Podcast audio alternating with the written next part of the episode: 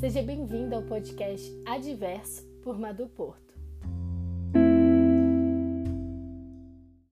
Então, caros ouvintes, há quanto tempo é, eu dei uma sumida, né? Fiquei um bom tempo sem gravar episódio, mas foram por questões da vida, é, tava tudo muito corrido, acabei deixando a escrita de lado, o podcast de lado, eu um pouco no escanteio, mas espero conseguir voltar manter uma constância por aqui com novos episódios, trazendo textos, poesias autorais e de outros autores.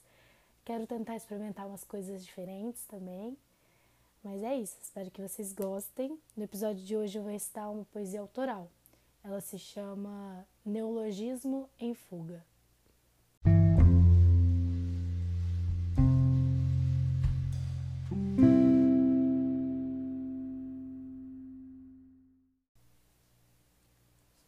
A fuga se faz presente cada vez mais.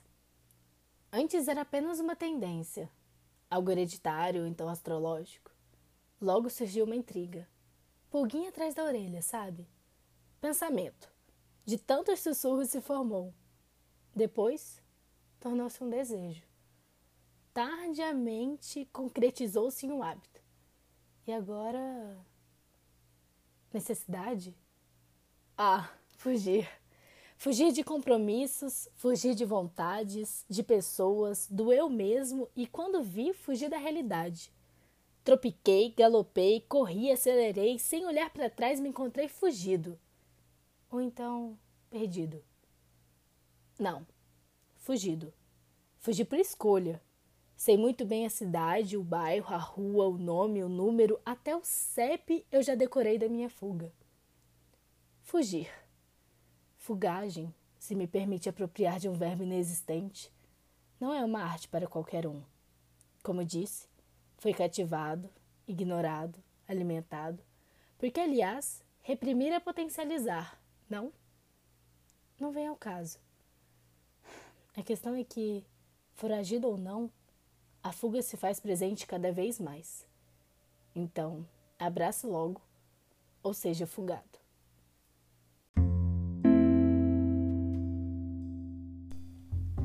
Pois então, nesse texto eu quis dar uma brincada com, com o jogo de palavra de fuga, né? E neologismo, que é a criação de novas palavras ou então a atribuição de ideias a palavras já existentes. É, essa ideia partiu do livro que eu estava lendo há um tempo atrás, da Lídia Bonjuga, Retratos de Carolina, é, onde ela faz exatamente isso. Ela brinca com a palavra segredo é, criando variações como segredado, segredada, onde a personagem usava isso para contar coisas com tom de segredo, ou enfim, eu achei essa relação muito legal, quis experimentar e e foi uma coisa bem, bem divertida, assim. No começo me incomodou muito, porque é uma palavra que não existe, mas que fez muito sentido. E se você parar para entender o fugado, no fim, quando eu falo é, então abraço logo, ou seja, fugado, é mais. faz até. lembra até a palavra sugado, né?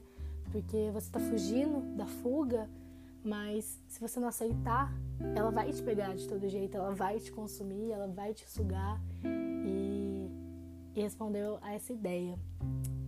Mas é isso, gente. Eu pretendo fazer essas dinâmicas após a leitura dos textos, porque eu acho que, que é interessante, traz uma proximidade maior entre a gente. E é isso, galera. Esse foi o episódio de hoje. Um beijão.